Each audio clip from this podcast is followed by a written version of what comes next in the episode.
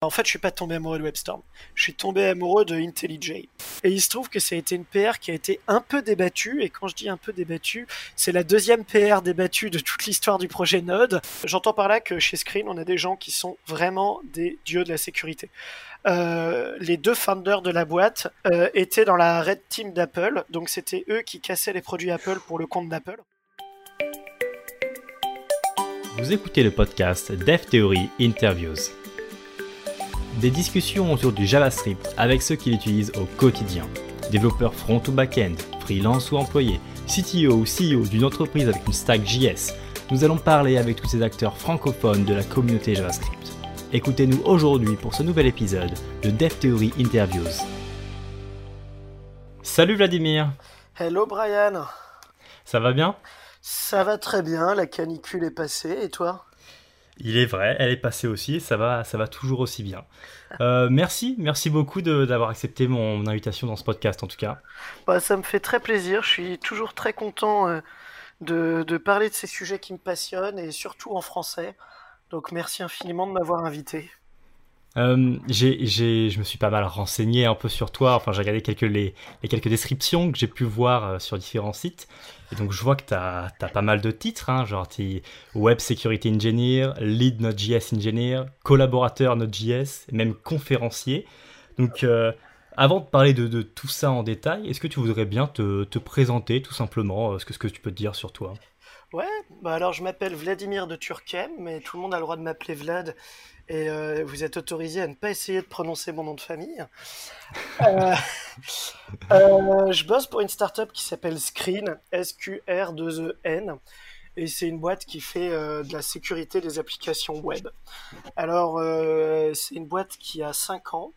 Et moi, je les ai rejoints il y a un peu plus de 4 ans, à l'époque où ils avaient besoin de quelqu'un pour les aider à fournir de la sécurité pour Node.js. Donc euh, en fait, euh, globalement, ce que je fais au quotidien, c'est que je fabrique un paquet NPM, tu le mets dans ton dans ton app backend et on va euh, va s'occuper de pas mal de features de sécurité pour toi, mais c'est pas le sujet. ce qui est intéressant en fait, c'est qu'à partir de là, je me suis retrouvé à fouiller énormément dans les dans les internals de Node.js. à tel point que j'ai commencé à faire mes premières PR, j'ai commencé à publier un peu sur des attaques dans le monde Node.js. À l'époque, c'était principalement les, les injections MongoDB. Et donc, euh, de fil en aiguille, je me suis mis à parler à de plus en plus de conférences, que ce soit des conférences de sécurité ou des conférences euh, orientées euh, Node.js. donc, j'ai commencé sur ces quatre années à, à, prendre de plus en plus de, de temps d'audience, on va dire, sur ces sujets-là et euh, tout en développant euh, cette solution pour screen en interne. Et euh, jusqu'à jusqu'à il y a deux ou trois ans, je me souviens plus exactement de la date, où un ami à moi m'a m'a recommandé comme collaborateur à Node.js. Et donc le mois d'après, j'ai été onboardé par Anna, qui est, qui est, une personne fabuleuse. Et donc depuis, j'ai les droits de commit sur Node.js que j'utilise avec parcimonie, principalement pour review des choses et donner mon opinion. Mais de temps en temps, euh, je, je merge des features ou je construis des features pour Node. Mais euh, peut-être qu'on en parlera un peu plus tard aujourd'hui. Exactement, exactement. C'est vrai que c'est déjà un très beau résumé en tout cas. Euh, ce, que, je te propose, c'est de d'abord parler un peu plus de l'entreprise dans laquelle tu es, donc Screen. Ensuite, on pourrait donc parler un peu plus du, fait de, de qu'est-ce que c'est donc être collaborateur Node.js. Et, euh, et, après, j'ai même prévu quelques questions euh, un peu plus précises concernant tout ce qui va être sécurité web euh, en JavaScript, mais pas forcément. Donc, donc si ce plan te convient, on peut partir, on peut partir là-dessus. Ça me semble parfait. Super. Alors, tu, tu as commencé à parler donc un peu de screen, et donc tu as dit que tu faisais des paquets NPM, donc donc c'est en fait screen Qu'est-ce que toi tu y fais? Tu, crées des dépendances pour d'autres projets? Ces projets-là vont utiliser Screen. Qu'est-ce que concrètement toi tu vas faire en fait dans, Screen? Quel est ton rôle? Alors euh, jusqu'au mois prochain, je suis euh, le lead Node.js euh, engineer. Ça c'est le titre qu'on me donne en externe et en interne je suis le Node.js agent owner. C'est-à-dire que donc Screen fournit ces paquets qui vont injecter des algorithmes de sécurité dans des apps. Donc, euh, en fait, il y a un peu euh, plusieurs parties dans Screen. La partie historique, c'est ce qu'on appelle le RASP, le Runtime Application Self-Protection. On pourrait vulgariser ça en disant c'est donner des cours d'autodéfense à une application web.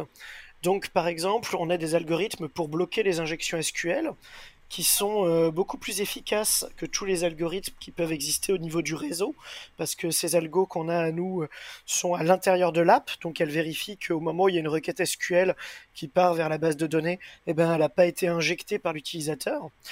Euh, et donc moi, mon travail, c'est de fabriquer l'outil qui va porter ces algorithmes, qui va aussi porter d'autres protections, comme ce qu'on appelle l'INAPWAF, euh, c'est un firewall qu'on met à l'intérieur de l'app pour détecter des patterns d'attaque euh, dans les requêtes HTTP, ou même le user tracking pour détecter les tentatives de brute force ou euh, de ce qu'on appelle account enumeration, quand une entreprise, quand un attaqueur essaye de lister tous les comptes utilisateurs d'un site web. Donc moi, mon travail chez Screen, c'est de fabriquer ce paquet pour Node.js. et donc il s'installe en trois lignes. Hein. Tu fais un npm install screen tu euh, require screen comme première ligne de ton code, et après tu fournis un fichier de config pour que euh, ce truc-là puisse se connecter à son backend, parce que à notre backend, parce que Screen est un produit SaaS. Mais j'ai un collègue qui fait exactement le même travail en Ruby, un autre en Python, en Java, en Go, euh, en PHP et en .NET. donc je suis Screen n'est pas une boîte Node.js en soi, c'est une boîte qui fournit du service pour Node.js. À partir du mois prochain, euh, je vais commencer à passer la main sur ce bout de code que j'ai créé et maintenu depuis, euh, bah, depuis 4 ans et 2 mois. Euh, et je vais partir vers une équipe que je vais monter à l'intérieur de Screen, qu'on appelle la Customer Engineering Team. et c'est une équipe en fait qui va être en charge d'étendre le support des agents. Donc aujourd'hui, nos agents, ils couvrent euh, trois bases de données. Il couvre Postgre, euh, MySQL, SQLite. Euh, par exemple, en Node, il ne fonctionne qu'avec le framework Express. En Java, il supporte un peu plus de framework, mais il ne supporte pas, par exemple, l'application server Glassfish. Et donc, moi, je vais prendre le lead d'une équipe dont le travail, c'est de faire que tous les gens qui veulent utiliser notre produit, mais qui ne sont pas dans notre matrice de support, dans notre offre, puissent utiliser notre produit. Donc, on va amener Screen euh, sur de plus en plus de plateformes et euh, de plus en plus de setup. C'est assez excitant pour moi parce que je vais passer de euh, travailler dans l'équipe qui fabrique les agents où bon, j'avais le rôle d'ingénieur le plus ancien, mais aussi bah, j'étais entre guillemets cantonné à mon rôle Node, à un rôle multi-technologie où je vais fournir du support en Ruby, en Go, en .NET, euh, pour des clients et je vais me rapprocher vraiment de notre clientèle pour aller, euh, ou de nos utilisateurs en général, euh, pour aller poser la question de où est-ce que vous avez besoin de sécurité et quand est-ce qu'on peut vous l'approcher.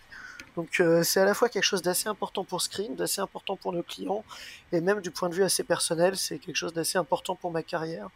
Donc quelque chose de très excitant qui arrive dans les prochains mois.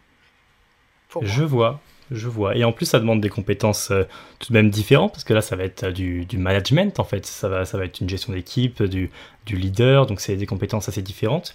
Mais par rapport à ce que tu me dis là, je me demande, euh, puisque du coup, tu n'as pas uniquement spécialisé le JavaScript dans, dans ce dans ce, dans ce nouveau rôle. Et donc, quel est un peu ton, ton background en fait? Qu'est-ce que tu as appris? Quel a été ton parcours en fait au niveau de l'éducation pour pouvoir justement être finalement le leader d'une team multitechnologie comme tu viens de, de l'expliquer? Ah, mais alors moi je suis un mauvais exemple parce que j'ai suivi le système académique français. Alors généralement on dit qu'on est un mauvais exemple quand on a quitté l'école à 16 ans pour aller faire du code, mais je pense que c'est de plus en plus le cas de beaucoup de gens et, euh, et surtout euh, beaucoup d'écoles post-bac ou même pas post-bac qui fournissent des formations en informatique euh, qui sont euh, vraiment d'excellente qualité en France. Donc moi, c'est assez peu intéressant parce que j'étais pas un élève, euh, j'étais un bon élève au lycée, du coup on m'a envoyé en S. Euh, j'étais un bon élève en S, du coup on m'a envoyé en prépa. En prépa, le concours m'a envoyé aux mines de Nancy. En mines de Nancy, j'étais pas un très bon élève en physique, du coup, et j'étais nul en maths, du coup, je me suis retrouvé dans l'informatique. J'exagère un peu, hein, j'ai toujours eu une certaine appétence pour le code et, et, et l'informatique. Je fabriquais des sites web au collège, mais euh, je me suis retrouvé en informatique. Puis, euh, je crois que la partie un peu déterminante dans la partie académique de mon de mon cursus, c'est que les mines de Nancy, alors s'il y a des, préparationnaires ou des lycéens qui nous écoutent, je vais un peu faire la pub des mines de Nancy. C'est une école qui a des promos d'une centaine d'élèves en fait. Et donc, quand tu que 100 élèves par promo, eh ben, tu peux faire un parcours vraiment individualisé. Et donc, les mines de Nancy n'avaient pas de partenariat avec l'université de Sydney. D'ailleurs, ils en ont toujours pas. Mais moi, j'avais très envie de retourner en Australie après un voyage que j'avais fait un peu plus jeune. Et donc, j'ai fait un peu des pieds et des mains pour que pour pouvoir aller à l'université de Sydney faire ma dernière année d'études. Et euh, l'école a regardé mes notes, a regardé, euh, a contacté euh, les, les, chefs de département de l'université de Sydney et leurs correspondants, parce que l'école fait partie de l'université de Lorraine, donc il y avait des correspondances. Ils ont trouvé que c'était un cursus tout à fait légitime et digne de la grandeur supposée, supposée par eux de l'école en tout cas. Et donc je suis allé faire ma dernière année à l'université de Sydney. Mais comme c'est l'Australie, l'année scolaire est décalée parce que l'automne, euh, l'année scolaire commence en automne, mais donc en mars. Euh, et donc j'ai fait mon stage de deuxième année et mon stage de fin d'études de manière anticipée dans une petite boîte de cybersécurité qui s'appelle Segway, euh, qui est une boîte de consulting en cybersécurité. Et à l'époque, je faisais de la cybersécurité pour le gaz et pétrole. Donc pour les plateformes pétrolières, les plateformes d'extraction de gaz et, et leurs fournisseurs. Et euh, quand je suis revenu de l'université de Sydney, donc, fait, donc là d'abord j'ai fait un stage de 8 à 9 mois euh, chez Segway. Quand je suis revenu de l'université de Sydney, euh, j'ai travaillé à nouveau chez Segway pendant 6 mois dans le consulting gaz et pétrole. C'était une période extrêmement intéressante de ma vie. Mais le prix, le cours du pétrole, il était prévu que ça diminue assez grandement, ça a diminué. Et maintenant, il n'y a plus beaucoup de projets gaz et pétrole en cybersécurité, alors que c'était vraiment la partie qui me passionnait le plus. Donc, euh, je suis parti de Segway et je suis allé dans une agence web qui s'appelle Stimulo. Euh, pour ceux qui connaissent, elle fait partie du groupe des agences euh, qui sont des, enfants de CardiWeb. et donc, pendant un an, j'ai fait du développement web full stack Java, JavaScript. Alors, à l'époque, c'était du, du Spring ou du Struts et, du Angular 1, mais pas du Angular 1.5, hein, c'était du Angular 1.3 dans le front-end. D'ailleurs, je dois encore avoir un bouquin Angular, euh, Angular 2 qui traîne dans l'appart. Euh, et donc, euh, je faisais ça. Et, et mon appétence pour la cybersécurité mêlée au dev web a fait que, que je suis arrivé dans le radar de Screen et qu'ils sont venus me chercher.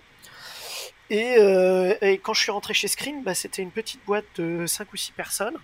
Aujourd'hui, on est une boîte de 70 personnes euh, répartis entre l'Europe et les États-Unis.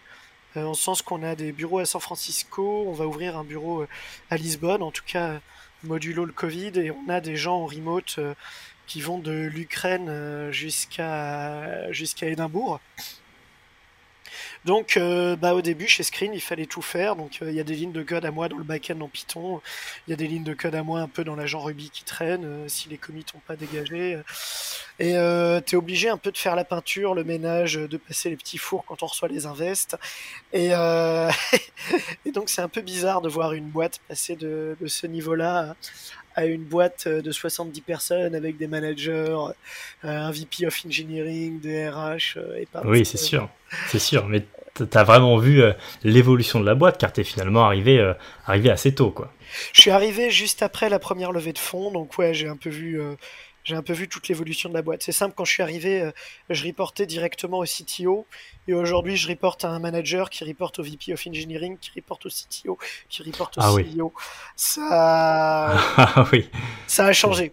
Mais c'est pas une boîte corporate pour l'instant. Pour autant, j'ai encore le CTO à deux bureaux de moi dans l'open space et, euh, et, le CEO au téléphone euh, assez régulièrement. Bon, il habite à San Francisco. C'est un peu plus dur de prendre des bières ou, de, ou des cafés avec hmm. lui, mais on se débrouille. On, est d'accord, tout ça, tu, tu, parles en anglais depuis le départ. C'est que de l'anglais dans ton environnement de travail. Alors, chez Screen, je crois qu'on a commencé l'anglais officiellement à peu près au moment où je suis arrivé parce qu'on avait un, un freelance australien non francophone à l'époque. Euh, qu'on a hmm. d'ailleurs embauché. Et donc Screen, oui, est une boîte 100% euh, anglophone. Euh, sur mon taf précédent, c'est Stimulo, c'était du francophone. Et chez Segway, c'était anglophone dans les bureaux, anglophone vers les clients et francophone dans les bureaux. Mais Screen est aujourd'hui une boîte 100% anglophone, tout simplement parce que mon collègue Java habite en Ukraine et, et, parle le russe et l'ukrainien et l'anglais, mais ne parle pas le, le, français. Euh, mon VP of Engineering qui habite à Lisbonne parle très bien le portugais et l'anglais, mais ne parle pas français. Donc, en fait, je pense que euh, si, tu te coupes de la francophonie aujourd'hui dans une boîte qui, a envie d'avoir un, un, impact global, tu vas te couper d'énormément de talents, d'énormément d'excellents ingénieurs avec qui tu peux construire une belle aventure. Et donc passer à l'anglais, alors nous on, on a des cours qu'on paye des cours euh, aux gens qui veulent ou apprendre le français quand ils sont pas francophones ou apprendre l'anglais euh, quand ils quand ils veulent progresser en anglais. Mais euh, j'enseigne un peu aux mines de Nancy le développement web et généralement le premier conseil que je donne à mes élèves c'est double down l'anglais parce que c'est extrêmement important dans une carrière en informatique de mon point de vue. Bien sûr, bien sûr. Ok au-delà de, du coup de l'anglais, je me demandais au niveau donc de ta, ta journée, en fait, une sorte de journée typique, euh, à quel degré, à quel niveau de degré tu vas parler à des gens, tu vas faire de la communication, et à quel niveau tu vas réellement développer une app? Donc comment ça s'organise un peu dans ta journée, tout ça? Alors, Screen est une boîte assez intéressante parce qu'on est euh, product driven, on n'est pas sales driven. Donc en fait, notre objectif, c'est de faire le meilleur produit et de le vendre. C'est pas de vendre un produit, c'est d'abord de faire le meilleur produit possible. Euh, et ça passe par pas mal d'exigences euh, qu'on s'est mises en interne. Donc déjà, c'est d'avoir du feedback utilisateur euh, principalement. Donc généralement, tous les ingénieurs de screen rencontrent des, des utilisateurs assez souvent. Alors ou bien tu vas faire partie des squads qui s'occupent de notre site web, back-end et front-end. Alors eux, ils vont concevoir vraiment l'user experience web donc ils vont rencontrer des users, ou bien tu fais partie de notre team sécurité, et là euh, tu vas itérer avec les users sur quel type de protection faut qu'on ajoute, ou bien tu vas faire comme moi partie des agents, et avec les utilisateurs tu vas itérer sur des questions un peu plus terre à terre qui sont euh, les perfs, comment t'installes l'agent dans l'app, euh, des bugs parce qu'il y en a. Donc par exemple, moi en temps normal, je pense que je rencontre pas mal les clients aussi parce que j'assiste les sales comme, euh, comme j'ai beaucoup d'expérience et de seniorité sur mon, mon agent en, en lui-même, j'ai des cycles de développement personnellement un peu plus rapides que mes collègues qui ont euh, entre, entre un an et, et, une semaine de boîte, parce qu'on a quelqu'un qui a rejoint notre équipe euh, lundi. donc j'ai le temps de caser beaucoup d'interviews utilisateurs dans les calls avant-vente pour faire des démos du produit et prendre leur feedback. Mais euh, en temps normal, en temps normal, je pense que je peux écrire du code. Euh, ah, disons si je regarde hier, hier j'ai pas eu de meeting.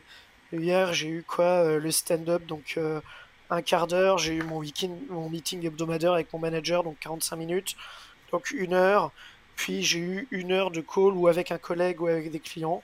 Donc hier j'ai eu deux heures de call donc sur la journée j'ai pu développer 6 heures, 6 euh, heures tranquillement euh, avant d'aller prendre des bières. Mais par exemple, aujourd'hui, aujourd'hui, la journée est un peu plus dure ce matin. Euh. Alors chez Screen, on a un peu une tradition qui fait que quand tu commences chez Screen, tu vas avoir des calls avec tous les gens qui sont déjà chez Screen pour les rencontrer. Alors on fait ça en groupe. Donc ce matin, j'avais un groupe qui rencontrait notre nouvelle, une nouvelle, une nouvelle commerciale. cet après-midi, j'avais un call avec quelqu'un qui fait un PhD euh, sur la sécurité applicative. Donc, euh, c'est le genre de truc qu'on garde, euh, qu'on garde à l'œil. Là, j'ai j'ai une heure de, de, podcast avec toi. juste après, j'ai un call d'une demi-heure avec mon éditeur parce que je viens de signer un contrat d'édition pour des vidéos de cours de cybersécurité sur Node.js. Donc, dans, dans, deux ou trois mois, dans deux ou trois mois, vous aurez des vidéos. Bah merci.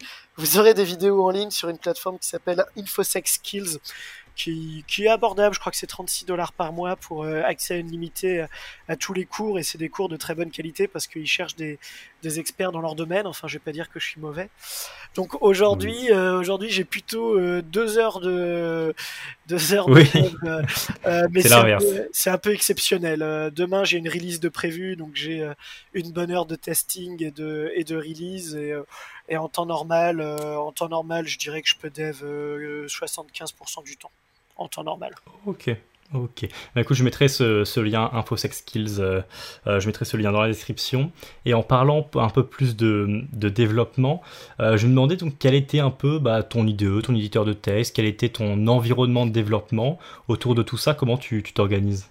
Alors moi je suis tombé amoureux de WebStorm à la fin de mes études. En fait, je suis pas tombé amoureux de WebStorm. Je suis tombé amoureux de IntelliJ parce que hmm. en sortant de mes études, je m'étais dit que ma carrière serait dans Java. comme quoi, faut jamais dire, faut pas dire Fontaine, je ne boirai pas de ton eau. Euh, et donc je suis assez tombé amoureux d'IntelliJ et, euh, et quand je faisais du, du front, eh ben je m'étais mis à WebStorm parce qu'à l'époque j'avais des licences universitaires gratuites. Et ensuite, euh, bah, euh, bah, je suis resté assez fidèle à WebStorm parce que les IDE c'est quand même pas mal des histoires de euh, d'habitude et de confort. Donc j'entends parfaitement que la plupart des gens sont très contents de Visual Studio et, et je trouve que c'est un IDE super, surtout que c'est un produit qui fait tourner Node.js derrière. Mais moi j'ai mes petites habitudes dans WebStorm et j'aime bien le debugger que je trouve plus agréable que les autres et, et donc j'ai un peu tout ce qu'il me faut. Donc en gros j'ai un projet WebStorm avec mon agent j'ai un projet WebStorm dans lequel on a ce qu'on appelle écosystème. C'est justement ce projet dans lequel il y a le support euh, pour euh, type euh, ce qu'on est en train de bosser, type le support Koa, le support GraphQL, qui va être qui est une des dépendances sur lequel l'agent dépend. Et j'ai un troisième projet qui s'appelle Agent Node Test, qui est en fait un projet dans lequel on a on a mis une flanquée d'application de test. Donc en fait, c'est une app qu'on appelle Weblog en interne et on a développé la même dans toutes les technos et c'est une app qui est vulnérable et euh, sur laquelle on fait tourner euh, les tests de nos, de nos agents dessus pour vérifier qu'on bloque bien les, méchants attaqueurs et qu'on les protège. Donc euh, en temps normal, je suis au bureau et j'ai une jolie chaise une jolie chaise à roulettes, euh, un petit présentoir pour poser mon MacBook Pro dessus, un grand écran à côté euh, et WebStorm. Et quand je suis à la maison, je suis sur une chaise Ikea et, et j'ai pas le petit présentoir, donc j'ai des j'ai une pile de magazines sous mon MacBook pour qu'il soit au même niveau que, mon écran à la maison. Ok, je vois, je vois. Et, euh, et au niveau de, est-ce que tu fais un peu d'intégration continue, développement continu? Et si oui, qu'est-ce que tu vas utiliser comme, euh, comme service, du coup, outil par rapport à ça? Alors c'est intéressant parce que c'est assez chaotique. Donc euh, chez Screen, on a, on a un Jenkins en interne.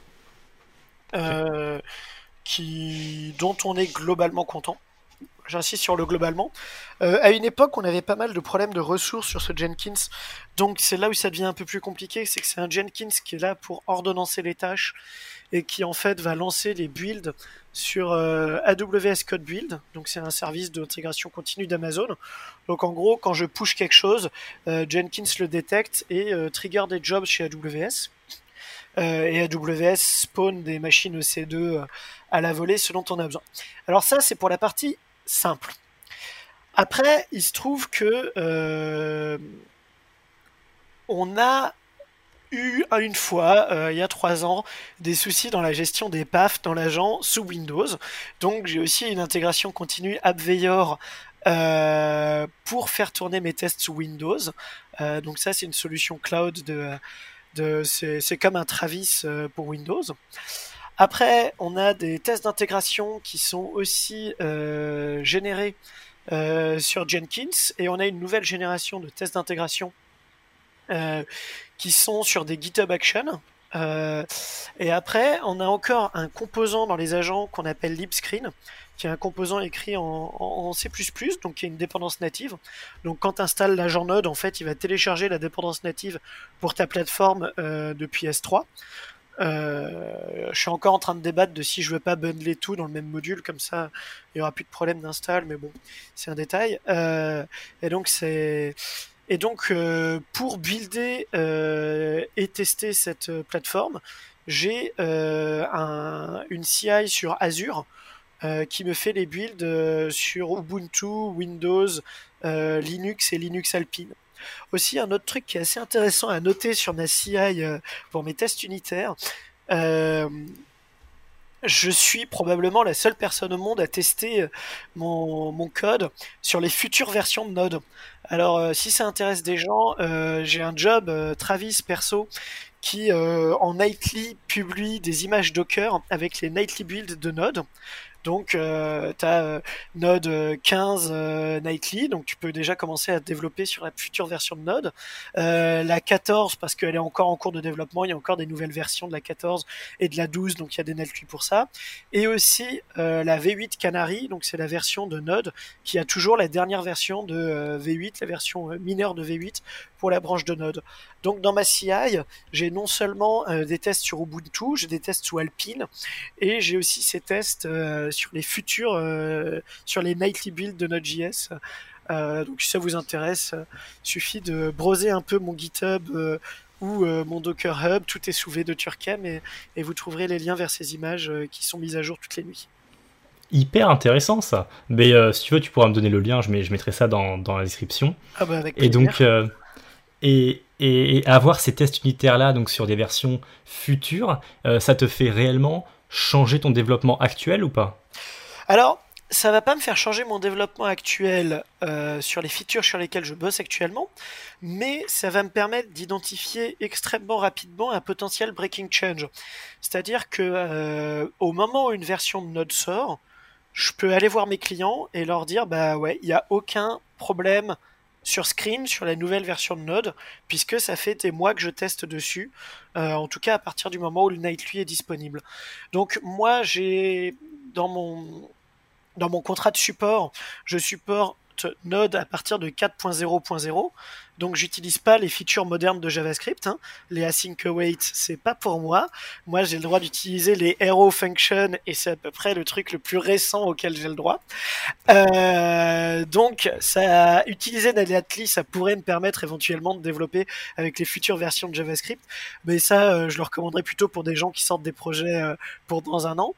Euh, non, euh, pour le coup, ça me permet surtout de garantir une, grande qualité parce que euh, c'est un de nos marqueurs chez Screen, ça fait partie de notre ADN.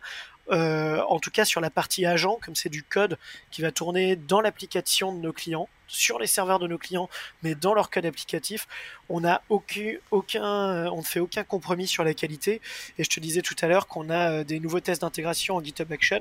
C'est parce qu'on a quelqu'un qui travaille à plein temps sur la qualité des agents qui est en train de les fabriquer euh, et qui est avec nous depuis des mois et dont le travail c'est de trouver des bugs proactivement avant que les clients les trouvent et euh, de mettre en place des toolings de qualité. Donc c'est vraiment parce qu'on a eu des exigences extrêmement élevées de qualité sur les agents parce que tu vois et, euh, j'ai un immense respect pour tous les gens qui font du web mais sur le back-end, bah, tu ships un bug, tu peux toujours mettre à jour tes back-ends, updater le contenu de ta base de données et, euh, et, t'excuser auprès de tes clients. Nous, euh, du côté des agences, si on ship un bug, il va falloir que nos clients aillent faire l'update de leur côté pour essayer de le corriger. Euh, et donc c'est pour ça qu'on a des normes de qualité extrêmement drastiques parce que euh, on essaye de rendre la vie agréable et simple à nos clients pour pas qu'ils pour pas qu'ils se disent que Screen leur rajoute du travail. On a un énorme respect pour le temps et le business de nos clients et donc ce qu'on veut c'est rendre leur vie la plus simple et la plus safe possible. Ok, je vois. Et dernière question pour ce, pôle concernant, euh, concernant Screen. Euh, donc moi, je suis un développeur euh, lambda. Je veux utiliser Screen. Est-ce que je peux le faire Et est-ce que je peux le faire de manière gratuite ou payante? Quelles sont les, les solutions d'utilisation de Screen en tant que développeur? Alors, déjà, tu vas t'inscrire à Screen et il va y avoir un trial gratuit de 7 jours qui lui est standard pour tout le monde. Et après, euh, on a un community plan qui euh, demande une petite contrepartie qui est que tu mets le logo de screen euh, sur ton site. Tu sais, je sais pas si tu te souviens à l'époque des, des petits logos W3C compliant, site optimisé pour mm. pour Internet Explorer. et ben nous on a un petit logo comme ça qui fait protected by screen. Donc si tu vas sur la page pricing, eh ben, euh, on te demande euh, de mettre un petit logo Protected by Screen euh, sur ta page. Après, tu peux aussi récupérer Screen via Heroku. Et donc là, il y, a un, cycle de vente différent via Heroku avec un plan gratuit pour les apps Heroku. Donc nous, on est, on est très content d'avoir des clients gratuits Euh, déjà parce que euh, Screen est, est, drivé par une mission et la mission c'est pas faire le plus de pognon, la mission c'est euh, democratize web security. Nous notre but c'est que euh, un jour il y ait plus de sites web qui se fassent hacker à cause de trucs que Screen aurait pu protéger. Et donc euh, c'est bien beau, mais ça veut dire qu'on va pas fournir ça que aux gens qui ont les moyens. Ça veut dire qu'on va fournir ça à tous les gens qui en ont besoin. D'où notre plan gratuit qui fait vraiment partie des, valeurs de l'entreprise. Et, euh, et après, on va te faire payer en fonction de nouvelles fonctionnalités ou euh, de la taille de ton site web, parce que euh, nous, on a des coûts qui sont liés à la popularité du site qu'on protège. Si c'est des sites pas très euh, qui n'ont pas beaucoup de trafic, qui n'ont pas beaucoup d'attaques, bah nous on a peu de coûts dans notre cloud pour les protéger. Par contre, quand il y a beaucoup d'attaques, comme on fait de la data science, comme on a du stockage de données, comme on a euh, des serveurs pour gérer euh, la remontée des données depuis les apps, et eh ben les sites les plus populaires commencent à nous coûter des sous. Et donc c'est grâce à cette dynamique élastique dans le cloud pour notre propre prod qu'on a la possibilité de fournir des plans gratuits. Donc pour répondre à ta question, parce que j'ai l'impression de répondre un peu à côté, si tu es un dev, euh, tu vas sur my.screen.io tu te login avec ton compte GitHub, tu as 7 jours gratuits, euh, tu fais npm install screen, gem install screen, pip, install screen, tu commences à jouer avec et au bout de 7 jours, euh, tu vas sur le petit support intercom qui est en bas à droite sur chacune de nos pages, tu nous dis euh, je suis un développeur, j'ai mis le logo screen sur mon site web, passez-moi en plan gratuit, on va aller sur ton site, on va regarder le logo screen et on va te mettre en plan gratuit. Trop bien, trop trop bien. Donc on peut passer, on peut passer à, l'autre pôle qui j'ai plus envie de parler du coup maintenant du, du fait que tu sois un collaborateur Node.js car je trouve ça quand même très très intéressant. Euh, et donc, est-ce que tu peux nous dire un peu plus en détail comment donc, tu es passé euh, euh, collaborateur Node.js et comment ça se fait en fait? Parce que du coup, tu as ce rôle-là et j'ai l'impression que c'est très officiel en fait. J'ai l'impression vraiment que quelqu'un t'a dit Ok, tu peux porter ce, titre. donc, tu as parlé d'une certaine Anna tout à l'heure par exemple. Est-ce que tu peux nous éclaircir un peu plus ce point-là donc? Alors en fait, il y a euh, la, différence entre collaborateurs et non collaborateurs est assez simple. Les collaborateurs sont les gens qui ont les droits de commit sur le repo. Et euh, c'est aussi mmh. simple que ça. Alors, euh, le projet Node, c'est un projet qui est bien plus grand que simplement le repo de code Node.js/Node. C'est un projet qui a plein de working groups. Donc par exemple, il y a le Security Working Group dont je fais partie, il y a le Trace, euh, il s'appelait Tracing, maintenant je pense qu'il s'appelle euh, Diagnostic Working Group qui est en charge de garantir que euh, les outils de debugging de Node et de tracking des requêtes sont bons. tu vas avoir le le module working group, c'est les gens qui sont qui sont en train de débattre de comment on fait les imports ES6 en Node. Euh, et donc, euh, c'est un projet assez large. On a aussi, euh, et donc, tous les groupes du monde Node sont divisés en deux grandes familles. Euh, tu as ceux qui dépendent du, du, du CC et du TSC. Alors, le TSC, c'est le Technical Steering Committee. C'est un groupe de gens qui se cooptent et qui sont les owners de l'organisation Node et qui sont les euh, leaders techniques du projet Node.js. Et il y a le CC, le Community Committee, qui est en charge de gérer la communauté Node. Donc c'est eux qui sont en charge des événements, euh, euh, de promouvoir Node, de l'évangélisme, des conférences, du code of conduct, parce que quand tu arrives à avoir un truc qui devient aussi populaire que Node.js, eh ben, tu as envie de mettre des règles sur la façon dont les gens interagissent, parce que euh, c'est assez simple de dire il suffit de se comporter de façon professionnelle et d'être poli, mais dans la vraie vie, euh, il y a beaucoup de gens qui, une fois sur Internet, se comportent un peu n'importe comment. Et, euh, et, donc il y a ces deux organes euh, qui dirigent euh, le projet Node. Alors la fondation Node a fusionné il y a quelques mois avec la OpenJS Foundation. Mmh. Donc je sais plus exactement parce que j'ai pas suivi en détail exactement quelles sont les règles. Je sais qu'il y a ce qu'on appelle le CPC, le Cost Project Committee. Donc ça c'est vraiment des gens qui ou passent du temps payé par des entreprises ou sur leur temps libre pour euh, gérer le projet euh, Node et euh, la fondation OpenJS. Donc si on recentre un peu sur le projet Node.js en lui-même, il y a le Technical Steering Committee, qui sont donc les gens qui sont les owners au sens GitHub du truc et qui sont les leaders du projet Node. Il y a les collaborateurs, qui sont les gens qui ont les droits de commit. Il y a les contributeurs, c'est les gens qui ont au moins un commit dans le repo node. Et après, bah, il y a les gens qui interviennent sur les issues. Et, c'est tout. Alors, sur tous ces gens, euh, il y a des gens qui sont payés pour faire ce qu'ils font, il y a des gens qui sont pas payés pour faire ce qu'ils font, il y a des gens qui sont dans un modèle un peu hybride.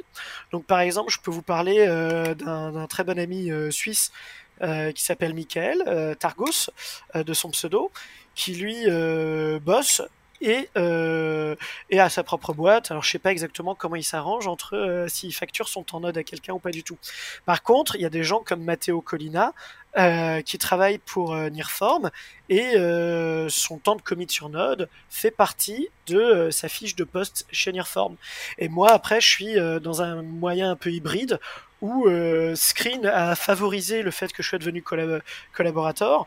Euh, Screen euh, me laisse du temps pour contribuer, me, finance les conférences et les, et les collaborateurs summit, mais je fais aussi beaucoup de contributions sur mon temps libre.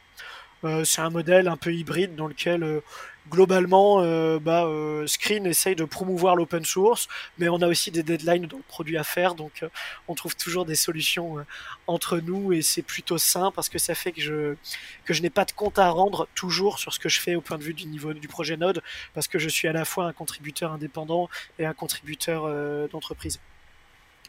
Donc, comment on devient collaborateur? C'était ça ta deuxième question, je crois. Tout à fait. Alors, alors en fait, euh, le seul moyen de devenir collaborateur, c'est d'être remarqué par un autre collaborateur. Donc, hmm. quand euh, tous les gens qui ont les droits de commit sur Node euh, sont les collaborateurs, comme je disais, et ont le droit de nominate, de nommer quelqu'un à la collaboration. Donc, globalement, ça, généralement, ça passe par l'ouverture d'une issue. Euh, c'est arrivé deux ou trois fois que ça se fasse euh, par des euh, chaînes de mail privées parce que c'était des gens qui avaient déjà accès à des repos privés du monde Node, mais qui, n'avaient pas encore les droits de commit sur le projet Node même, et qu'on voulait faire un prêt chèque quand même.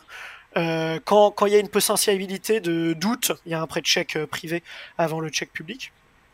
Et donc après, bah, c'est un peu en mode si personne n'est contre, tout le monde est d'accord. Donc, euh, tu ouvres une issue sur euh, GitHub en disant euh, voilà, j'aimerais nominate cette personne, voici ses contributions, j'aimerais la nominate parce que, je pense que. Alors, moi, la dernière fois que j'ai nominé des gens, je, pensais qu'il y avait que les membres du TSC qui pouvaient nominate des gens. du coup, j'ai demandé à un pote du TSC de les nominate. J'ai appris qu'après que j'aurais pu le faire direct. Donc, pourquoi j'ai nominé ces personnes? J'ai nominé ces personnes parce que ils ont travaillé beaucoup avec moi avec, sur une API que j'ai shippé dans le core node qui s'appelle Async Local Storage. Tout à fait, et on va en reparler. D'accord. Euh, donc c'est deux gens, c'est deux personnes qui ont beaucoup travaillé sur cette API avec moi et qui n'étaient pas collaborateurs du core node et euh, qui ont eu une, des apports extrêmement importants et valuables. Donc euh, à la fin de ce process, j'ai dit que c'était pas normal qu'ils aient pas les droits de commit et euh, je les ai nominate. Euh, moi j'ai été nominate parce que je faisais partie de plusieurs security teams au niveau du core node et que j'avais réécrit une API qui s'appelle Domain pour euh, nettoyer la code base. Et du coup, un ami à moi euh, que je connais assez bien, euh, Colin Earing, m'a nominate. Et une fois que tu es nominate, bah, au bout d'un certain moment, si personne n'est contre et que tu as quelques plus un, et ben il y a un membre du TSC qui va te contacter. Donc moi, c'était Anna, qui est, une femme exceptionnelle et une des personnes les plus brillantes du projet Node, qui m'a contacté et qui m'a fait un onboarding. Donc c'est un call c'est un call hangout qui se termine par ton premier commit euh, comité par toi-même, où traditionnellement tu t'ajoutes dans la liste des collaborateurs euh, dans l'ordre d'arrivée. Et euh, c'est généralement la PR qui, est, qui est la moins discutée de ta carrière parce que tout le monde met des plus un. Et après, collaborateur, bah, ça te donne plusieurs pouvoirs. déjà, ça te donne le pouvoir de merger des PR. Euh, et ça donne le droit euh, de rendre des PR mergeables. Donc il y a une politique au niveau du core node qui est que pour qu'une PR soit mergée, il faut qu'il y ait l'accord de deux collaborateurs, sauf si la PR est ouverte depuis plus de trois semaines ou une semaine, c'est en train de changer ça, auquel cas tu as juste besoin de l'accord d'un autre collaborateur. Sauf si c'est un breaking change, auquel cas tu as besoin d'au moins de l'accord d'au moins une personne du TSC histoire que euh, le, leadership technique soit au courant des breaking change. Mais donc, euh, le fait d'être collaborateur fait aussi que je peux bloquer n'importe quel PR parce que les, euh, les reviews négatives d'un collaborateur sont bloquantes et ne peuvent être supprimées que par ce collaborateur ou un membre du TSC. Et généralement, les membres du TSC essayent de se mettre d'accord entre eux sur le fait qu'ils veulent dismiss une PR. Donc euh, c'est un modèle qui est basé sur une forme de consensus avec des règles et, euh, et, et une des, un des autres trucs que j'apprécie beaucoup, c'est que tu peux merger les PR euh, des gens qui ne sont pas collaborateurs. Et je t'avoue que la partie que j'apprécie le plus euh, dans le taf en étant collaborateur, c'est d'onboarder des nouveaux contributeurs au core node et de voir des gens faire leur première PR dessus et euh, se rendre compte six mois plus tard qu'ils font partie de deux comités, que quelqu'un les a nominés pour avoir les, les, les droits de commit. Et, euh, et tu te dis, euh, ouais, ça, j'étais vraiment content de, de faire partie de cette histoire. Ah oui, c'est vrai, c'est vrai. Et, euh, et donc, euh, merci pour, pour cette réponse. hein. Franchement, euh, c'est- des choses que, que je ne savais pas du tout et je pense que pas tout le monde ne le sait. Donc, ça fait très plaisir de, de savoir tout ça. Ah, avec plaisir. Au niveau de, donc, euh, de Async Local Storage, donc, euh, qui est l'API euh, dont tu as été donc, le- l'auteur, hein, si, si, si j'ai bien compris, euh, il, faut savoir un peu avant pour que les gens sachent que euh, personnellement j'ai contacté Vladimir parce que justement c'était l'auteur de cette API là dont j'avais euh, parlé brièvement sur une des vidéos YouTube quand je parlais donc des, nouveautés de, de Node.js en fait. Et je trouvais cette API très intéressante. Et donc est-ce que tu peux nous dire un peu qu'est-ce que, que- quelle a été l'idée avant, avant de, créer cette API-là Et ensuite, euh, eh bien, comment tu as fait pour, pour la faire, tout simplement? Nous, nous décrire cette API-là. Alors en fait, euh, l'idée, elle vient pas du tout de moi. Elle vient d'un ingénieur euh, qui à l'époque bossait chez New Relic, qui s'appelle Forest Novel, qui a bossé aussi un peu chez NPM et qui maintenant euh, a un peu pris ses distances avec le core node. Et c'est un truc qu'il a fait, mais il y a genre très très très longtemps. Alors je pense que même sur Node Archive, on doit pouvoir retrouver le, première, la première discussion sur le sujet. Et donc aujourd'hui, ce qu'il faut comprendre, c'est que la différence entre Node et une plateforme euh, euh, multithreadée, c'est qu'en Node, toutes les requêtes arrivent dans le même thread, et c'est grâce à l'asynchronisme et à l'event loop que tu peux traiter plusieurs requêtes à la fois. Là où dans un langage comme euh, PHP par exemple, tu vas générer un thread par requête et ta requête va être gérée dans ce thread-là. Euh, ça veut dire que en Node, euh, je sais pas si tu as remarqué, mais les stack traces sont beaucoup plus courtes que dans tous les autres langages. Elles s'arrêtent à l'opération asynchrone précédente. Genre, tu fais une requête en base de données, bah, ta stack trace, elle s'arrête au niveau de la base de de la requête en base de données. Euh, ça, c'est parce que c'est très dur de savoir euh, la question tout con de pourquoi j'en suis là dans un environnement asynchrone. Et donc, Async Local Storage, c'est une API qui va te permettre de dire, à partir de maintenant, euh, dans cette trame asynchrone, dans cette euh, suite d'opérations asynchrones, euh, je vais mettre un store, c'est un objet, au choix, et il va être disponible dans la trame asynchrone. Alors je vais prendre un exemple parce que là c'est un peu abstrait. Si à chaque fois que j'ai une requête qui rentre, je fais un async local storage.run et je mets la requête dans le store, et ben à tout moment de mon code, si je fais async local storage.get, je vais obtenir la requête HTTP courante et donc, je suis plus obligé de faire des closures. Je suis plus obligé de me passer l'objet request à toutes mes méthodes. Je suis plus obligé de binder des trucs sur l'objet request. La qualité de code devient euh, beaucoup plus clean et ça permet aussi de refabriquer une ancienne API du core node qui est dépréciée aujourd'hui qui s'appelle domain. C'est-à-dire que tu vas pouvoir euh, throw des exceptions et si personne ne les attrape, tu peux mettre un handler au niveau du process. Et euh, avant que le process ne crache, bah, ton handler va attraper cette exception. Et toi, comme tu utilises Async Local Storage, tu sais quelle est la requête HTTP courante. Et donc tu fais ah bah voilà, donc euh, c'est une requête qui est liée à cette, c'est une erreur qui est liée à cette requête. Donc je vais, euh, donc je vais euh, crafter une erreur 500. Donc ça, c'était l'idée de Forest Novel, parce qu'il en avait besoin pour New Relic à l'époque. Euh, moi, je suis arrivé chez Screen il y a 4 ans. Euh, Screen, ça marche un peu comme New Relic, sauf que plutôt que de faire de la perf, ça fait de la sécurité. Donc j'avais exactement le même problème que lui. Quelle est la requête HTTP courante? C'est vraiment le problème profond. C'est quelle est la requête HTTP courante quand t'as pas accès au middleware parce que euh, t'es pas dans le code de l'utilisateur, parce que tu as une librairie qui se balade et qui exécute du code de temps en temps. Donc, euh, j'ai bossé, euh, je suis d'abord parti par le module qui s'appelle Continuation Local Storage, qui a été fait justement par Forest Novel. Euh, ce qui s'est passé, c'est que ce module, il utilise du monkey patching en userland, et c'est-à-dire que pour handler les promesses, bah, il override le then. Pour handler les process.nextTick, bah, il override process.nextTick. Le problème, c'est ce qu'on appelle async await, et euh, async await n'appelle pas le then euh, quand il n'existe pas. Euh, il n'appelle pas le then implicite. Euh, donc, à partir de là, async await cassait ce système et à partir de là, tu n'étais plus capable euh, de savoir quelle était la requête HTTP courante avec le module de Forest. Entre temps, il y a une API dans le core node qui est apparue qui s'appelle async-hook qui permet d'écouter sur les opérations asynchrones, c'est-à-dire d'avoir un callback qui est exécuté quand il y a des nouvelles opérations asynchrones qui sont exécutées. Euh, donc j'ai fait une première implémentation en interne de, du Continuation Local Storage euh, basé sur AsyncHook. Euh, ça marche plutôt bien, mais euh, et mes clients sont globalement contents. Euh, le problème, c'est qu'il y a plein de modules en userland qui peuvent le casser pour une raison X ou Y. Par exemple, le terrible module CLS Hooked, qui est censé remplacer le Continuation Local Storage, mais qui est plein de bugs et de fils de mémoire, et du coup qui casse beaucoup de choses.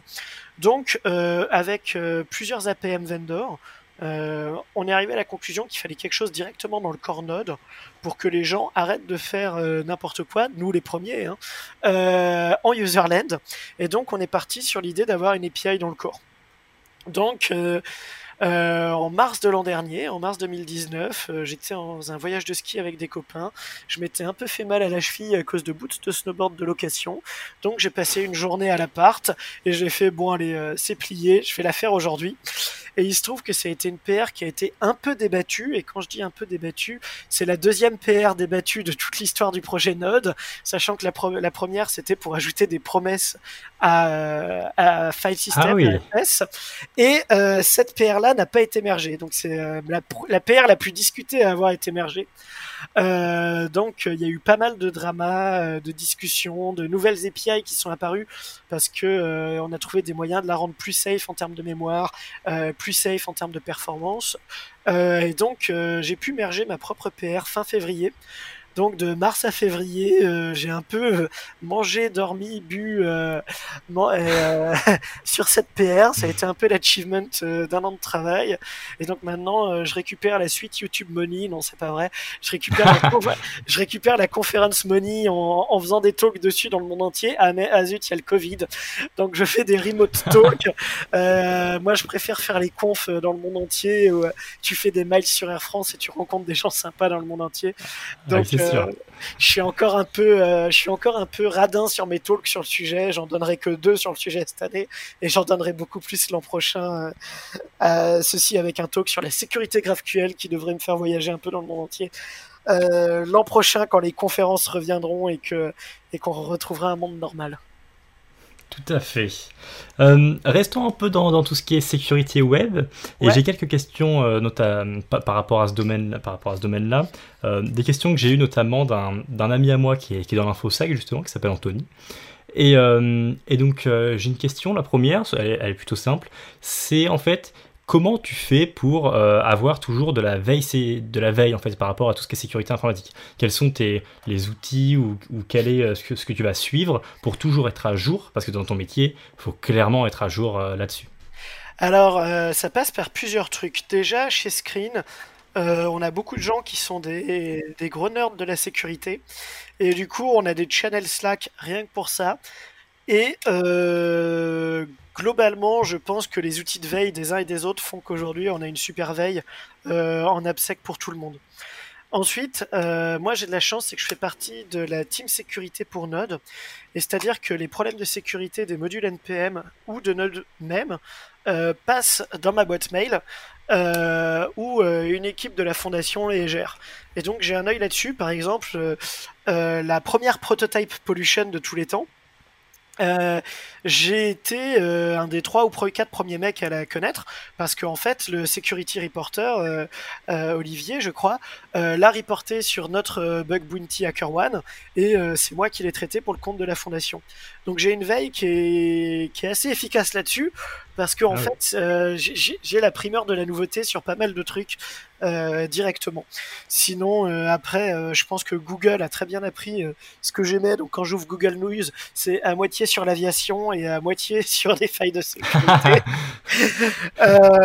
et sinon, ouais, c'est à peu près ça mon système de veille dans l'ensemble. Ok, ok, ok. Et une autre question par rapport à ce qui est sécurité. Comment tu fais Mais là, du coup, ce que j'ai compris parce que, par rapport à ce que tu avais déjà dit, c'est qu'il y avait d'autres personnes qui géraient ça aussi. Comment tu fais pour garder toujours la vision sur la qualité du code et sur la, vulnérabilité globale du projet euh, quand on est justement sur de l'intégration continue ou du développement continu? Euh, Est-ce que tu utilises quelque chose de spécial par rapport à ça? Eh ben, c'est très dur. Euh, c'est en fait, pour être honnête, moi, je fabrique un produit commercial parce que c'est très très dur de vérifier qu'il n'y ait pas de vulnérabilité dans ton propre code. Donc, je, fabrique un produit de défense qui va plutôt euh, se concentrer sur les attaques en elles-mêmes que sur les vulnes. J'entends par là que s'il y a une injection SQL dans euh, un CMS, Screen va quand même la détecter parce que Screen détecte l'injection SQL au niveau du driver SQL, au niveau, du driver euh, Postgre ou au niveau du driver Mongo si tu utilises Mongo. Donc en fait, le fait qu'il y ait une vulnérabilité dans un produit plus large, bah, euh, Screen euh, s'en fout un peu parce que Screen est capable de détecter que la vulnérabilité est exploitée et, euh, et, d'empêcher qu'elle soit exploitée au runtime. Et, et en fait, c'est parce que je pense que ça devient quasiment impossible dans la taille des codes bases qu'on a aujourd'hui de garder un œil sur toute la qualité du code en termes de sécurité que je crois beaucoup dans ce produit qui, en fait, règle ce problème en disant bah on trouvera jamais toutes les failles, autant empêcher qu'elles soient exploitées. Je vois. Ok. C'est vrai que c'est plutôt euh, cohérent. Hmm, euh, dernière petite question concernant tout ce, pôle sécurité. Euh, est-ce que toi, tu te challenges toujours Est-ce que tu, te challenges sur les vulnérabilités Est-ce que tu fais par exemple des captures de flag? Est-ce que tu fais quelques challenges sur RootMe Est-ce que voilà, est-ce que tu t'entraînes toujours au niveau de la, des vulnérabilités tout ça? Alors euh, ouais, de temps en temps chez Screen on fait des captures de flag euh, inter-entreprises. Euh, moi j'essaye surtout de me challenge pour chercher des solutions que mes collègues trouvent pas. J'entends par là que chez Screen on a des gens qui sont vraiment des dieux de la sécurité. les deux founders de la boîte euh, étaient dans la Red Team d'Apple. Donc c'était eux qui cassaient les produits Apple pour le compte d'Apple. Est-ce que juste pour, pour ceux qui ne savent pas forcément, tu peux nous, nous dire la définition de, de Red Team? Eh ben en fait c'est ça, c'est une équipe en interne de hackers qui vont attaquer les produits de l'entreprise pour trouver les failles. Euh, et donc, euh, mes founders sont des gens euh, qui ont travaillé dans ce contexte-là, et on a embauché d'autres excellents ingénieurs en sécurité. Et donc, quand on fait des CTF, eux, ils attaquent les problèmes euh, de front, euh, de front, avec leur expérience euh, de hacker, alors que moi j'ai une expérience de, de dev avec avec un site de hacker. Donc je vais te donner un exemple. le dernier CTF qu'on a fait, il y avait un exercice où il fallait obtenir une corruption de mémoire dans un programme en C euh, tu avais le, les sources du programme et il tournait un endroit sur le réseau et il y avait le flag si tu arrivais à corrompre la mémoire euh, en envoyant des paquets à ce programme euh, depuis le réseau. Euh, et tu avais les sources pour essayer de comprendre comment ça marchait avec un faux flag dedans. Mes collègues étaient en mode faut que je dite le code, oh là là, ça va être compliqué. Moi, je l'ai regardé, j'ai fait je sais pas faire du C. Par contre, ce que je sais faire, c'est je sais lancer AFL, qui est un fuzzer fait par Apple, par Google, et qui est très puissant. Donc ce que j'ai fait, c'est que j'ai recompilé le code avec AFL, euh, et j'avais juste modifié le code pour que, au lieu de fournir le flag, il crache. Et après, j'ai fuzzé le programme et j'ai obtenu des inputs qui faisaient cracher le programme. Et comme le seul crash dans le programme était celui que j'avais injecté à l'endroit où euh, le flag était dispo. J'ai juste pris mon exploit, balancé sur le réseau et j'ai eu le truc en une demi-heure là où euh, mes collègues avaient prévu d'y passer 4 ou 5 heures. Donc euh, ouais, je me challenge, mais je me challenge surtout vis-à-vis de mes collègues que je, qui je sais sont exceptionnels en sécurité et donc j'essaye de trouver les méthodes d'attaque que eux n'ont pas. Très bien, très bien, je vois. Et c'est vrai que les, fondateurs de, la boîte qui font partie de la, qui faisaient partie de la rétine d'Apple, ça en jette. Hein, c'est ça, ça, ça roxe un peu du poney si tu me passes l'expression. Euh, avec tout ça, avec tout ce que tu fais et avec même le nouveau rôle que tu vas avoir qui va être un peu plus euh, euh, management, je me demandais est-ce que tu as ou tu as eu, comme pas mal de développeurs, le syndrome de l'imposteur? Donc par rapport à, toi, est-ce que ça c'est quelque chose qui te qui qui est en toi tout simplement Bah oui, je l'ai un peu au quotidien parce que euh, je l'ai un peu au quotidien parce que je bosse dans une boîte de sécurité où il y a des gens qui sont mille fois meilleurs que moi en sécurité. Donc de temps en temps, euh, de temps en temps, t'apprends l'humilité. Ils sont pas méchants, mais c'est juste qu'il y a des trucs que tu comprends pas. Euh, je l'ai aussi au, quotidien sur le projet Node parce qu'il y a beaucoup de gens qui sont ni collaborateurs ni même encore contributeurs qui comprennent des choses sur comment fonctionne Node mille fois mieux que moi ou qui font des PR dans lesquels je comprends rien. Euh, je pense que euh, je pense que mon syndrome de l'imposteur n'a fait que augmenter au fur et à mesure de ma carrière. J'ai juste appris à mieux le cacher parce que je suis arrivé à la conclusion que euh, que beaucoup de gens l'avaient et que du coup pour parler en conférence il suffit c'est pas intéressant d'être le meilleur sur un sujet pour parler en conférence faut aussi euh, être bon en parlant en conférence mais euh, je sais pas si tu connais la loi de Cunningham qui dit euh, le meilleur moyen d'avoir une solution à un problème sur Internet, c'est pas de poser la question, c'est de donner une mauvaise réponse. Et en fait, euh, c'est pour ça que j'ai aucun problème à euh, aller en conf, aller sur des issues GitHub et à dire des conneries, parce que, et ben au pire, je vais apprendre des trucs, tu vois. Et, et, donc ouais, j'utilise un peu le syndrome de l'imposteur comme un pouvoir pour apprendre plus de choses en fait. Très intéressant. Très très intéressant. Eh ben écoute, euh, je pense qu'on va qu'on arrive à la, à la fin de, ce podcast. Euh, j'ai envie de te, poser une dernière question. Est-ce que, puisqu'il y a pas mal de développeurs JavaScript qui écoutent, euh, enfin qui j'espère vont écouter ce, ce podcast, est-ce que tu aurais une librairie, un framework, un outil, un service, vraiment n'importe quoi que tu as découvert il n'y a pas longtemps ou qui te sert dans la vie de tous les jours et que tu aimerais partager? Je te, prends un peu au dépourvu là-dessus, désolé. c'est pas grave, euh, c'est une assez bonne question. Et je vais te dire, c'est NAPI. Alors, euh, c'est un peu cocasse de répondre avec un projet en C. Mais euh, non, je vais même faire mieux. Je vais faire mieux. C'est WebAssembly. je pense que faire marcher des librairies C dans des projets web, c'est de plus en plus important. Plus les projets web ont besoin. Donc que ce soit via NAPI pour faire des bindings, pour appeler du code C depuis du code Node, ou du WebAssembly pour embarquer des librairies euh, partout dans le monde, euh, dans le browser, euh, dans Node. Et je pense que même en hackant un peu, comme il y a un V8 qui traîne dans dans MongoDB, il y aura peut-être moyen un jour de faire tourner du WebAssembly sur MongoDB. je pense que c'est assez important et que c'est vraiment les, les sujets, les projets qui m'intéressent le plus en vrai. Très intéressant, super. Bah merci, merci beaucoup Vladimir euh, pour avoir répondu à, toutes mes questions aujourd'hui. Eh ben merci beaucoup euh, de m'avoir demandé de venir. C'était, j'étais très content de pouvoir intervenir dans ce podcast. Je te souhaite une, bonne journée et puis, euh, et puis je mettrai tous tes liens, donc je pense Twitter, LinkedIn, Medium et autre chose hein, si tu veux dans la description. Top, merci beaucoup. Merci d'avoir écouté le podcast Dev Theory Interviews. J'espère sincèrement que cet épisode vous a plu. Je serais ravi si vous pouviez noter ou commenter ce podcast sur la plateforme avec laquelle vous l'écoutez. Si vous souhaitez améliorer votre JavaScript, je peux vous proposer un cours gratuit de 3 jours où je vous explique les notions les plus importantes de tout Code.js. Vous pouvez retrouver le lien de ce cours en description avec toutes les autres ressources dont nous avons parlé dans cet épisode. En attendant, j'espère qu'on va se revoir très vite sur le podcast, les vidéos YouTube ou même devtheory.fr. Et je vous souhaite bon courage pour tous vos projets.